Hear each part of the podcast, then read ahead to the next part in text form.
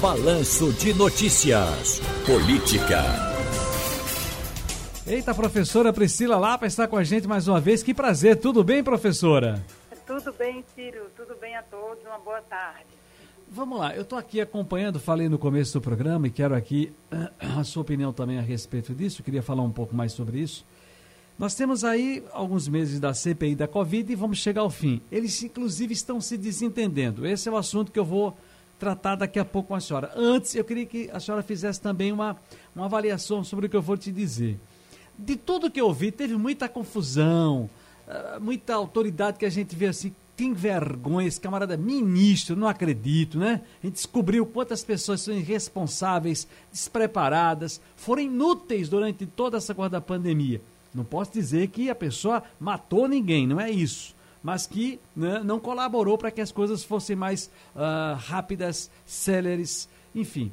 Mas uma coisa que me chamou a atenção, professora Priscila Lapa, foi até uns 15 dias um cidadão falando sobre aquelas ações da Prevent Senior. Ali foi uma coisa, um escárnio.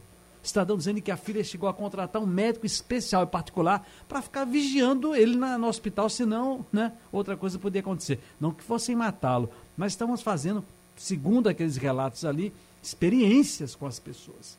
Terrível negócio desse. Aí hoje, para completar, no fechamento dessa CPI, porque essa semana vão apresentar o relatório final, as famílias, os parentes. Eu vi um pai relatando a dor de perder um filho. Um que estava doente, ficou bom, aí entrou o outro e ele lá diz: Meu filho, eu estou aqui e o rapaz acabou. A, a, maneira como eles relatam, eles contam, dá vontade de você estar tá ali se virar e com todo respeito à autoridade que está ali, dizer para alguns, alguns senadores que estão ali, e o senhor ainda fica defendendo isso?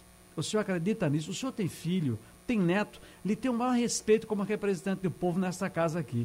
Mas, sinceramente, o senhor continua tendo esse mesmo pensamento, defendendo essa mesma lógica. Deu para sentir esse clima também na CPI, professora Priscila Lapa? É, no início havia muita desconfiança sobre os rumos né, da CPI. Ela teve, né, só relembrando rapidamente, teve toda uma controvérsia, inclusive jurídica, para que ela não fosse instalada. Acabou, por definição do próprio Supremo Tribunal Federal, que é, previu, né, viu que ali estavam reunidas todas as condições necessárias para a instalação da CPI e ordenou né, que ela fosse instalada. Além disso, houve a confusão sobre a relatoria que é, os da bancada governista, os senadores não queriam que Renan Calheiros fosse e falavam de conflito de competências, inclusive, porque a ideia era direcionar o alvo da CPI também para governadores e prefeitos que receberam recursos federais para fazer as ações de combate à pandemia. Passada toda essa confusão inicial, né, a CPI acabou encontrando um rumo de investigação que talvez nem fosse previsto inicialmente. Inicialmente, ela era muito direcionada para as falas do presidente, para as ações do presidente da República especificamente, que demonstravam ali uma linha de raciocínio, porque o que estava sob investigação não era apenas um discurso, mas o que é está por trás desse discurso? O que motivou o presidente a em nenhum momento reconhecer a gravidade da pandemia do ponto de vista da saúde pública, a fazer os enfrentamentos da forma como a história registrou. Então, à medida que isso foi é, tomando um rumo de, de, aprofundamento das investigações, a CPI teve acesso a sigilos telefônicos, a troca de mensagens e teve aquele momento emblemático da denúncia dos irmãos Miranda sobre os processos de compra de vacina, que havia muita pressão de intermediários que queriam, obviamente, ganhar alguma coisa com isso. Então, a partir de então, ficou muito. Eu acho que a CPI já deixou um legado para a sociedade brasileira, a partir do ponto de vista que expôs algumas fragilidades do modelo de atuação do Ministério da Saúde.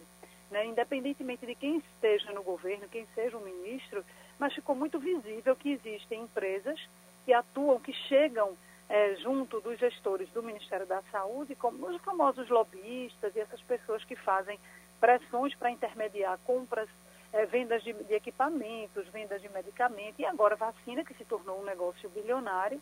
Né? Então, escancarou as fragilidades institucionais, como esses esquemas eles são presentes demais é, no Estado brasileiro como um todo, na administração pública brasileira. E, obviamente, que se a CPI não tivesse uma data para terminar, ela podia ainda revelar tantas outras coisas, inclusive se fosse é, é, instalada as CPIs nos governos, nas assembleias legislativas para investigar os governos estaduais e municipais, provavelmente essa lógica se repetiria em várias outras instâncias do Brasil também, o que é muito triste. A gente às vezes acha que alguns tipos de ações elas já passaram, elas já são página virada no Brasil, quando não são, quando a gente continua vendo coisas primárias acontecendo do ponto de vista do zelo com a coisa pública e numa pandemia que tudo tornou-se muito mais grave, tudo mais é, delicado de se enfrentar. Então, esse, eu também concordo com você de que esse, esse aspecto específico, a compra de vacinas é um escândalo, porque se não, mesmo que não tenha chegado a se concretizar da forma como estava sendo ofertada, mas a existência dessas interlocuções, ela já por si só é algo grave, que deve ser é, chamar a atenção dos órgãos de controle para que esse tipo de, de, acontecimento não se reproduza e que não, não apenas para a compra da vacina da Covid, mas para nenhum outro tipo de insumo pelo Ministério da Saúde.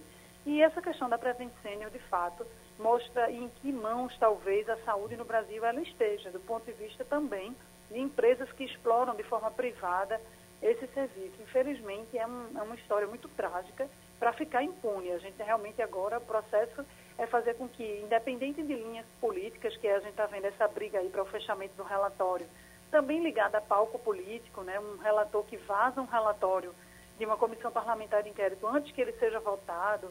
Tem uma série de questões aí que deixam muito claro que os atores políticos no Brasil sempre tentam tirar o seu proveito individual, mas independentemente disso, ali tem uma riqueza de informações e é não só olhando para o presidente da República, mas sobretudo para essas engrenagens dessas empresas privadas, de tudo que queriam se aproveitar e muitas causaram sim, como é o caso da Presente Sênior, danos irreparáveis às famílias no Brasil. Então, uhum. que a sociedade se aproprie disso como uma entrega relevante de algo que tem que ficar para a história, para que a gente aprenda a lição de como a gente precisa estar estruturado enquanto país para o enfrentamento de desafios, porque o que se fala é que essa pandemia, infelizmente, não será a única. A gente tem outras. E a crise na saúde pública no Brasil, ela nunca deixou de existir. Então, que essa CPI deixe esse legado e que a gente possa acompanhar até o fim as punições de quem quer que seja, independentemente de ser político ou ser um desses agentes que tentou se apropriar né, da coisa pública. Professora Priscila Lapa, eu tenho mais um minuto, queria lhe incomodar mais um pouquinho. Sustente para lhe fazer a seguinte pergunta. É, sentir, tomar as suas impressões a respeito do tema, porque nesse fim de semana li, não vou lembrar aqui quem escreveu, lamentavelmente, para dar o crédito de um artigo que li na Folha de São Paulo, a respeito da preponderância, né? Com essa retomada da economia, do cenário eleitoral também, todos estão escancarados aí à nossa frente.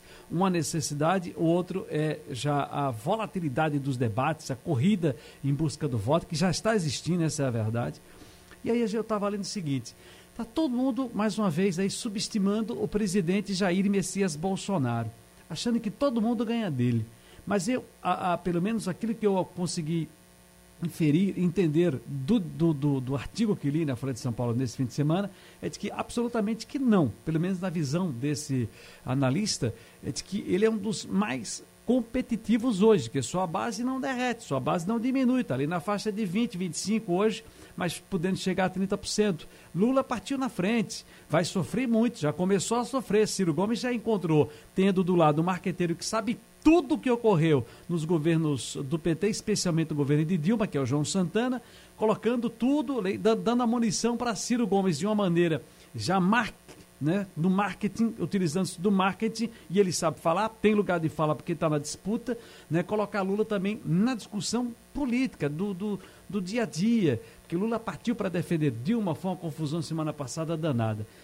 Esse desgaste todo, qual é a avaliação que a senhora faz? Está longe, está longe, mas Bolsonaro é realmente competitivo? Eu concordo com, com esse artigo e concordo com, com você, Ciro, no sentido de que a gente tem subestimado nos últimos anos no Brasil também uma variável que sempre foi muito importante nas disputas eleitorais, que é o peso da máquina. Isso já pesou em eleições municipais, isso pesa em eleições estaduais e também nessa mega estrutura que é um governo federal, que tem a capacidade de direcionar recursos, que tem a capacidade de fazer toda uma leitura política que possa, e inclusive isso já está sendo feito, está sendo gestado a continuação do programa Bolsa Família com a nova roupagem, talvez não mude significativamente na, na essência do programa, mas é um programa que vem é, trazer um alento para as famílias que nesse momento padecem, né, do, do ponto de vista de não ter acesso aos alimentos básicos, e isso vai ser lançado sim, tem um potencial de alavancagem da popularidade. Outros programas que não foram lançados em 2021 podem ainda ser lançados no ano eleitoral e não há nenhum impeditivo de legislação para que isso aconteça, e tudo isso pode potencializar uma popularidade de um percentual da população, de um perfil da população que decide a eleição.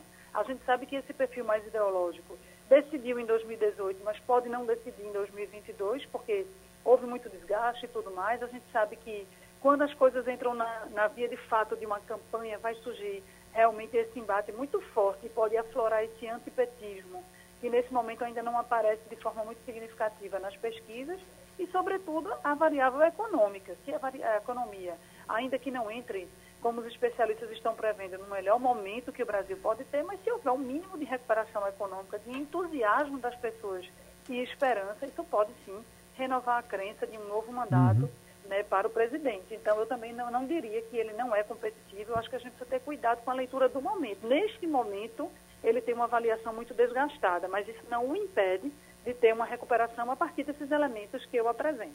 Pois é, ainda tem aquele, aquele outro elemento que aquele que vota é, com vergonha, vota com vergonha. Ele não diz, não conta para ninguém, mas vai lá na urna e digita o número daquele candidato que ele mesmo envergonhado ele vota. Tem, acontece muito isso também. Professora Priscila Lapa, mais uma vez, muito obrigado. Um grande abraço para a senhora e boa tarde. Eu que agradeço, Ciro. Um abração e uma boa semana a todos.